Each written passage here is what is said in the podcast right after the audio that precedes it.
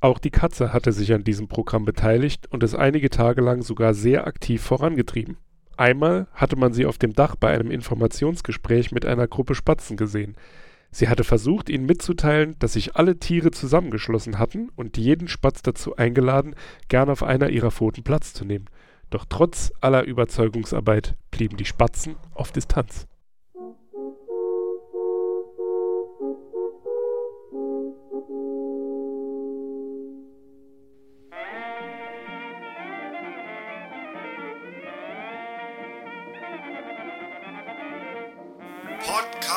Saar. Unterbrechungsfrei in Areal 12 fett gedrückt.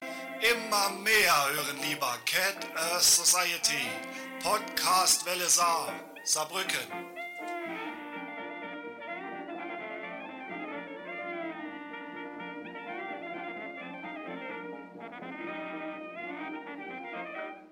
Einen wunderschönen guten Tag oder Abend oder wann auch immer ihr das hört. Hier sind wir wieder zur 18. Folge des Cat Earth Society Bücherclubs. Neben mir Snowball, an meiner Seite Napoleon. All Mr. Snowball. Hallo. Wir, also die, ähm, die Experten unter euch, also ihr seid ja alle gebildeter als wir, ähm, haben es vielleicht, ohne auf den äh, Folgentitel zu achten, jetzt schon äh, erraten. Ist wahrscheinlich eher so unwahrscheinlich, aber egal. Wir haben diese Woche von George Orwell Farm der Tiere gelesen.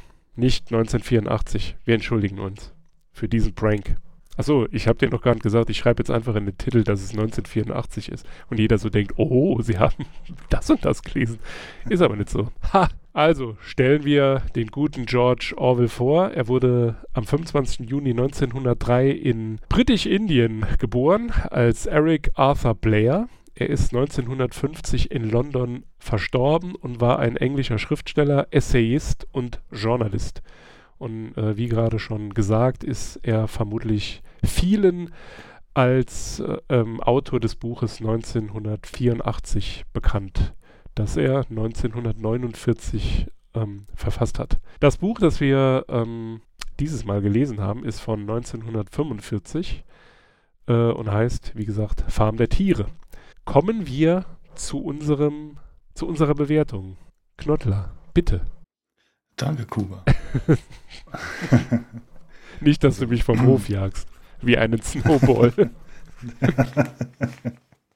würde dem Buch einfach ja, zweieinhalb Katzenköpfe geben. Also ich, ich vermute mal, dass es bei mir an der Übersetzung liegt, obwohl ich die neueste Auflage habe. Aber ja, es ist schon, es liest sich äh, manchmal schon sehr hölzern, würde ich sagen. Was, wie gesagt, ich mir gut vorstellen kann, dass das an der Übersetzung liegt. Echt hölzern?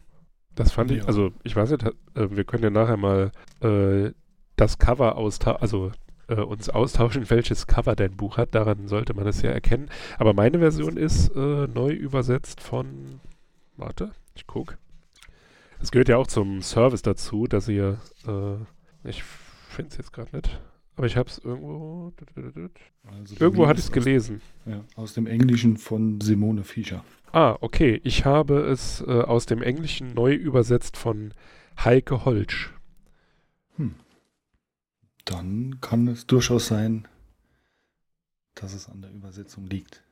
Also denn, und äh, deswegen war die Information jetzt für mich so wichtig, ähm, also ich fand ganz und gar nicht, dass es sich holprig ähm, lesen ließ. Es war, war okay, also es war jetzt nicht, äh, keine Ahnung, äh, so der Sprachstil, den man äh, in den 40ern benutzt hat, sondern es ließ sich eigentlich ganz gut lesen. Ich würde dem Buch aber auch ähm, dreieinhalb Katzenköpfe geben. Also ich fand es äh, sehr interessant, wobei ich mir am Ende ein anderes Ende gewünscht hätte, das mit Feuer zu tun hat und einem brennenden Haus. Aber das müsst ihr dann selbst herausfinden, äh, weshalb es mir so Weil geht. es deine politischen Gefühle insgeheim verletzt. Nee, ganz und gar nicht. Und ähm, da kommen wir später dazu. Mhm. Ähm, sollen wir eine kurze, oder willst du eine kurze Abhandlung vom Buch machen?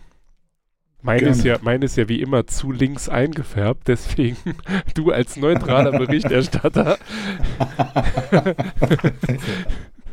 Genau, ja.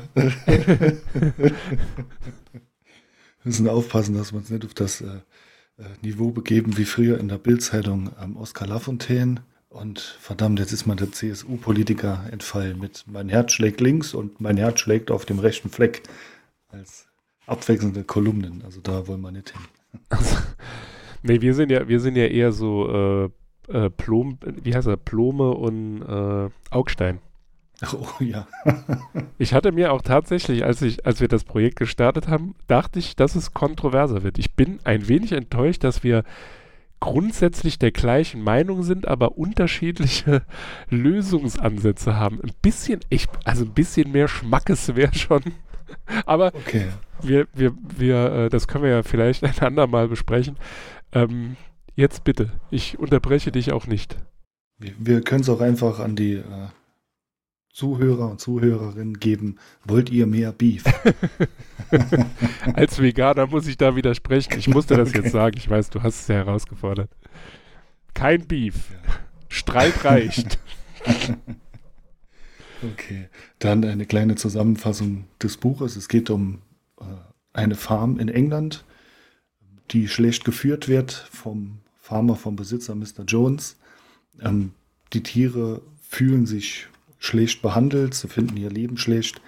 Und ähm, es entsteht der Gedanke der Revolution, der wird ihnen von einem alten Schwein ähm, eingepflanzt, sage ich mal, das kurz darauf stirbt, aber der Gedanke lebt weiter und äh, etwas später kommt es dann zur Revolution, die Tiere übernehmen die Farm und äh, jagen die Menschen vom Hof.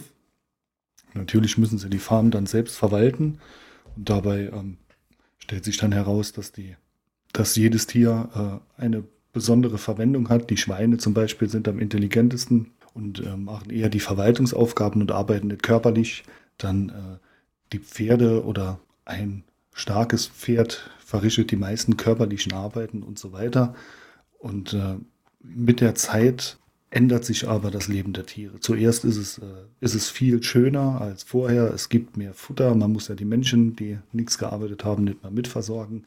Aber mit der Zeit entstehen immer neue Herausforderungen und äh, unter der Führung der Schweine ändert sich dann das Leben immer mehr zum Schlechten für die übrigen Tiere. Und äh, ja, das Ende lassen wir jetzt mal außen vor, können wir nachher noch besprechen. Aber man sieht eben, wie eine Revolution stattfindet und sich die, die Führung der Revolution nach und nach ändert. Am Ende sind alle Anführer Schweine. Genau, ja, ein schöner Satz. also, äh, wir hatten ja letztens nach der Folge, oder nee, ich glaube am Sonntag oder irgendwann hatten wir schon mal drüber gesprochen. Also, wenn man bedenkt, äh, was er oder wann er das Buch geschrieben hat, hat er im Grunde genommen die DDR, also besser hätte er die DDR nicht beschreiben können. Finde ich. Also generell äh, würde ich jetzt einfach mal behaupten, geht es um Sozialismus, ne? weil es ist ja auch eine Genossenschaft und alle sprechen sich mit Genosse an und äh, unterm Strich, ohne da zu viel zu verraten, ist äh, ja der Traum der Revolution sehr schnell ausgeträumt und im Grunde genommen leben die Tiere dann zwar im Animalismus, aber ähm, einen großen Unterschied für die Individuen hat es nicht wirklich, würde ich jetzt mal so sagen. Vielleicht lehne ich mich da aber auch zu weit aus dem Fenster. Ja, also im Prinzip ähm, wird es ja so beschrieben, dass es eigentlich nur einen gefühlsmäßigen Unterschied macht. Man ist dann zwar Arbeiter im, ich sag jetzt mal, Arbeiter- und Bauernstaat, aber wirklich gebessert haben sich die Lebensverhältnisse nicht zu der Zeit als Leibeigener früher. Mhm. Die Lüge ist nur eine andere, ne? Also der ehemalige Besitzer, der hat ja, ich meine, keinen Hehl daraus gemacht. Ähm, der hat zwar jetzt auch nicht groß drüber gesprochen, dass er die Tiere ausbeutet, aber es war allen klar und äh, nachher hat man sich davon blenden lassen, dass man ja ein selbstbestimmtes Leben führt und ja, nicht wirklich, also eigentlich nicht wirklich weiter ist. Ja, es gibt ähm, ja für die einzelnen Tiere oder Tiergattungen, die erwähnt werden, ja äh, viele, ja, sag ich mal, reale Entsprechungen. Natürlich äh, handelt das Buch vom Sozialismus oder wie eher interpretiert wird generell von Russland oder der Sowjetunion. Äh, wenn man das komplette Buch sieht, also quasi die, das Abschaffen der Sklaverei durch die Februar- und Oktoberrevolution. Ich glaube 1917 war das. Und dann der, der weitergehende Weg in äh, ja, Kommunismus, Stalinismus und so weiter. Ich äh, finde es halt eben sehr spannend, äh, dass das halt gerade gegen Ende des Zweiten Weltkrieges geschrieben wurde und vielleicht auch einiges dann an kommender Geschichte vorweggenommen wurde. Also schon sehr spannend. Also es ist, das, also ich hatte ja ähm, in dem Buch sind ja zwei, ähm, ich sag mal, Festtage äh, genannt. Also einmal die große Schlacht am äh, Kuhstall, war es, glaube ich. Die war am 12. Oktober, aber stimmt, soweit habe ich. Also ich hatte das zuerst im Kopf, dass es die Oktoberrevolution war, aber da es am 12., also in dem Buch am 12. war, ähm, dachte ich, es ist vielleicht doch ein anderes Ereignis gewesen. Aber da verstehe ich nicht, warum er nicht den 25. Oktober eingetragen hat. Hatte er da etwa Angst, dass die, äh, dass es zu schnell erkennbar ist? Ja gut, ja. wer weiß, ähm, aber auf jeden Fall war die Angst nicht unbegründet, weil ähm, er hatte wohl Schwierigkeiten, einen Verleger zu finden, damals auch in England. Das haben wohl mehrere Verleger zunächst abgelehnt. Und äh, auch in der Sowjetunion und in der DDR war das Buch verboten. Echt tatsächlich? Ja, es durfte in der DDR äh, weder verkauft noch besessen werden. Denn auf solche oder Literatur auf, von einer bestimmten Liste stand dann eine Strafe, wenn man die besaß. Mhm. Ja, sag mal, es ist ja schon äh, relativ offensichtlich, dass er da, also ich sag mal, für ähm, die Bürger der, DDR, äh, der DDR wäre das wohl eine genüssliche Literatur gewesen weil sie da viele ihrer Organe im Arbeiter- und Bauernstaat wiedererkannt hätten. Jetzt, wo ich drüber nachdenke, stimmt. Vor allem, weil, ähm, also ausgerufen wurde die Revolution ja von, wie hieß er, Major oder so. Es war dann vermutlich Marx oder Engels. Jetzt wird ein Schuh draus. Na, ich dachte, ich hätte mir so gut viele Gedanken gemacht. Jetzt muss ich mal gerade gucken. Ja. Aber was halt auch äh, witzig war, wo du es vorhin gesagt hast, ähm, bezüglich jedes Tier hat eine ähm, äh, ja, Geschichte oder Funktion. Die dummen Schafe, ne, die ständig die P Parolen wiederholen. Letztendlich die dummen Schweine, die äh, gut mal, ich will jetzt nicht zu viel verraten, vielleicht äh, sind ja unter unseren Hörenden äh, Menschen, die das Buch noch nicht gelesen haben. Gehen wir denn so weit und äh, sprechen trotzdem eine Empfehlung aus, es zu lesen?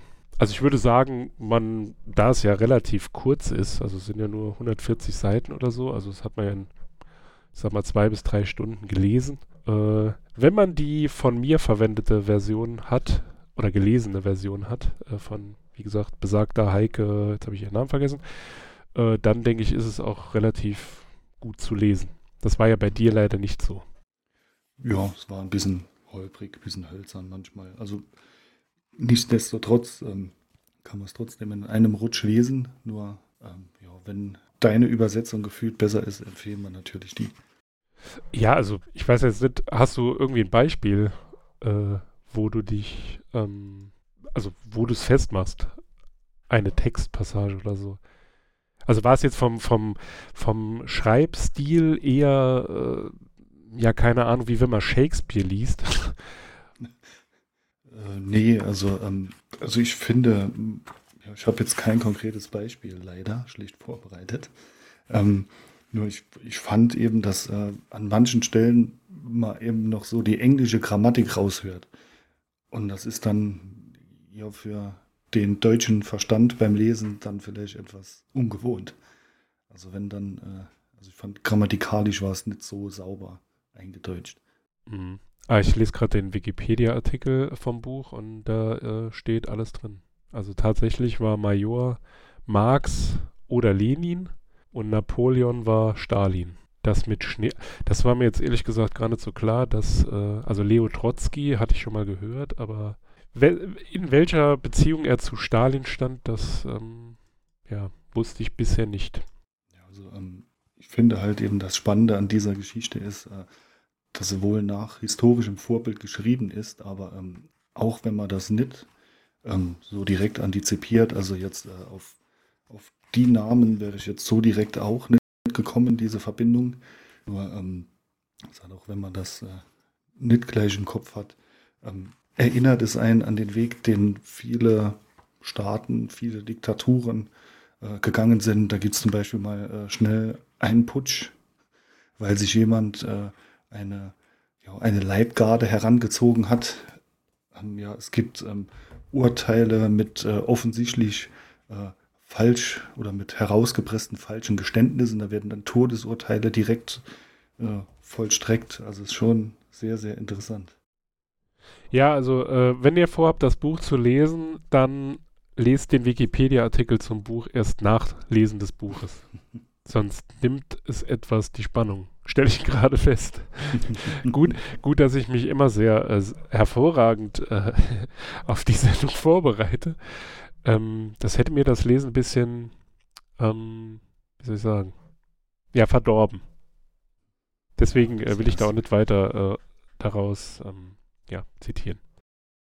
Ja, es ist ja, denke ich, das, ähm, ja, das grundlegende Konzept hier unseres Podcasts. Wir gehen einfach total unbefangen an die Bücher ran. Und äh, ich habe mal auch angewöhnt, äh, vorher nichts mehr über das Buch irgendwo zu lesen. Kein Wikipedia-Eintrag, äh, kein Artikel sonst wo darüber, weil ähm, du hast das vorher gemacht und unbefangen. Ähm, ja, vorher habe ich, äh, wenn ich, bevor ich mein Buch gekauft habe, auch erstmal irgendwo einen Auszug gelesen oder auch äh, einen Kommentar dazu. Ja gut, jetzt bekommst Bewertung. du die Bücher ja von mir vordiktiert, ne? Du hast ja keine Wahl. genau, ja. Wir sind ja nämlich bei Farm des Kubas, ganz klar. genau. Ich habe vorhin extra äh, mich als Snowball bezeichnet, weil ähm, bevor jetzt hier rauskommt, dass ich eigentlich der Napoleon bin. Aber was ich trotzdem ein bisschen interessant finde, das steht jetzt hier aber auch nicht drin. In den. Ah, okay. Das ist auch geil, ne? In den frühen französischen Versionen stand nicht, äh, hieß er nicht Napoleon, sondern Cäsar. ja, bisschen, ein bisschen muss man auch äh, ja, auf nationale Gegebenheiten. Ja, das sieht so aus. Ja. Ja. Das, mit, das mit Moses ist aber auch ziemlich interessant. Aber wie gesagt, lest das Buch und dann den Wikipedia-Artikel. Also, äh, ja, so. Herr Orwell scheint sich sehr, sehr viele Gedanken bei seiner Geschichte gemacht zu Scheinbar. Also, vielleicht ist er deswegen auch so bekannt. Wobei, ist er eigentlich bekannt? Also jetzt mal, also so bekannt, bekannt. Ich meine, viele, viele sagen immer, oh, das ist wie ein 84, aber wie viele haben es dann wirklich gelesen? Also ich denke, ähm, ich weiß nicht, wie seine Bekanntheit heute ist, ähm, aber ist einfach äh, mit seinem Roman 1984 ein, ein sehr bekannter Science-Fiction-Autor. Und ich denke gerade äh, Menschen, die wie wir in den 80ern ja, geboren sind, aufgewachsen sind, äh, die kennen das. Es war ja so die Leitzeit der Dystopien, 80er und frühe 90er. Und äh, von daher war er da sehr, sehr bekannt. Und ich denke, seine Dystopie 1984, die war auch Grundlage ähm, für viele Settings in, in anderen Büchern und Filmen. Ist schon irgendwie immer, also interessant, ich weiß nicht, im Grunde genommen könnte man ja auch sagen, ja, es war Zufall, dass es dann so passiert ist, ne? Also so äh, im, im Nachgang hätte es ja auch anders kommen können und dann hätte niemand gesagt, dass er, oder jetzt nicht speziell auf Orwell, sondern gab, gibt ja sicher mehrere Beispiele, wo dann das, was in den Büchern stand, auch so eingetreten ist. Oder man aber mit dem Wissen von heute das hineininterpretiert. Das ist immer so ähm, die Frage, ne? Also ob der, der Autor oder die Autorin das tatsächlich so gemeint hat oder ob sie, wenn man sie jetzt fragen würde, selbst davon überrascht wäre, wie es dann letztendlich gekommen ist. Also gerade, ja, jetzt, wenn man ihn fragen würde mit 84. Überwachung und Gedöns.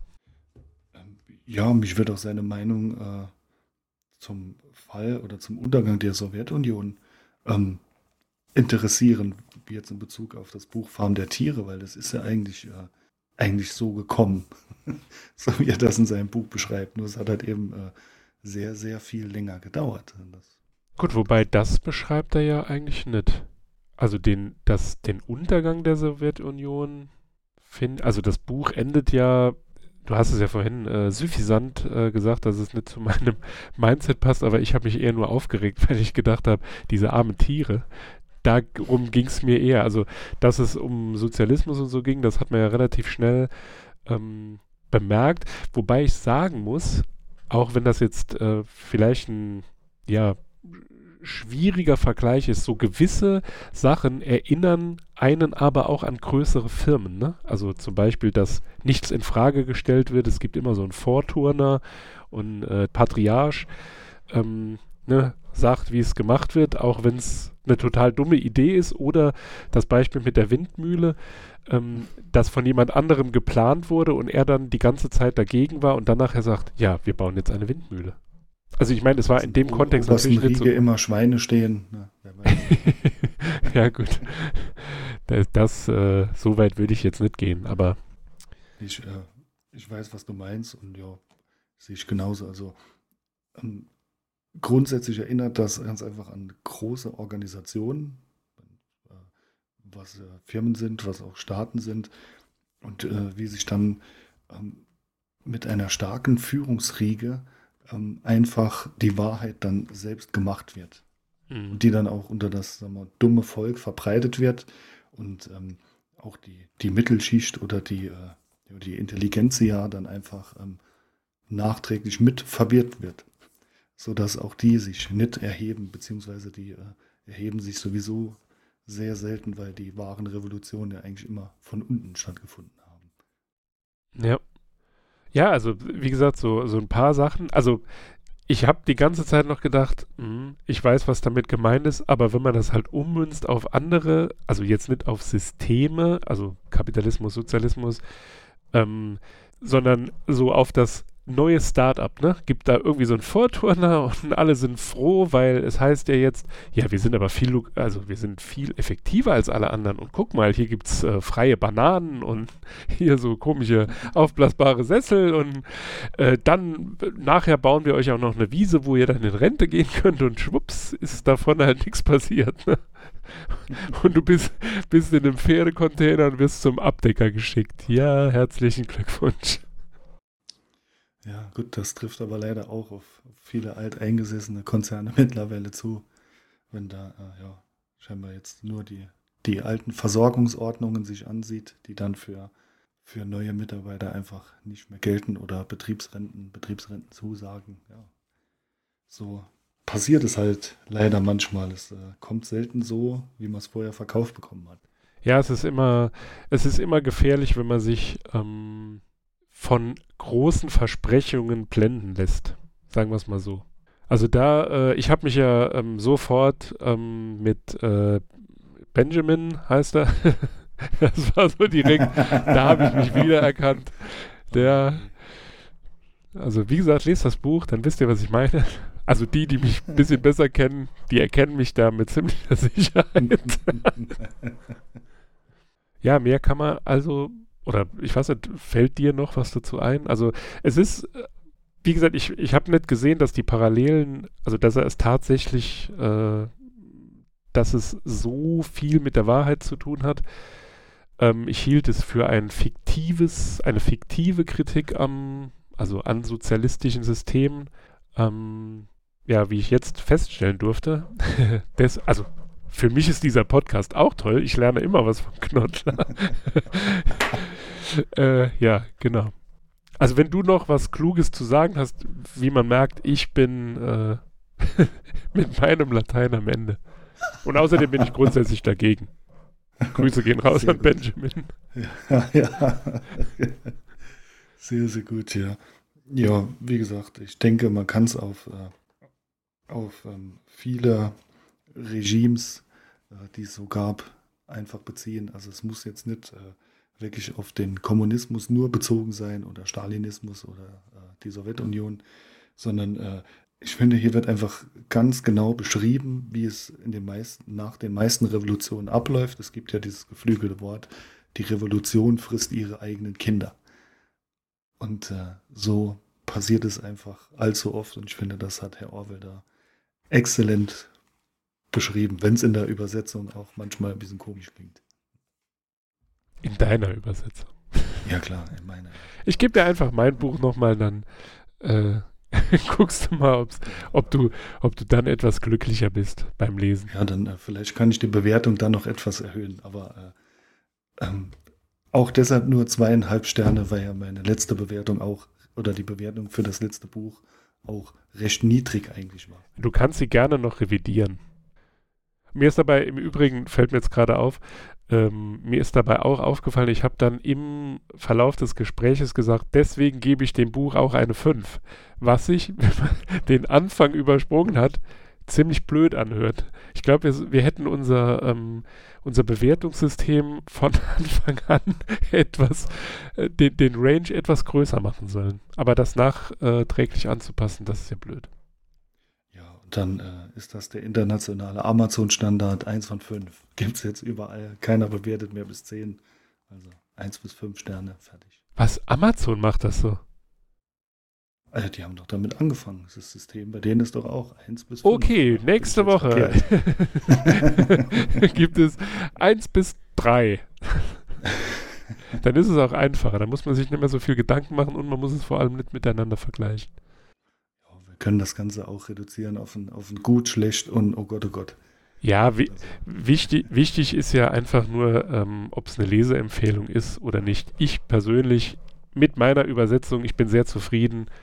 Ähm, ich spreche mich ganz klar äh, dafür aus, dass ihr das Buch lesen sollt.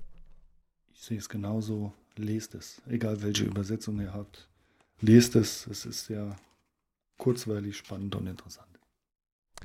Gut, in diesem Sinne verabschiedet wie immer Knottler euch. Auf Wiederhören.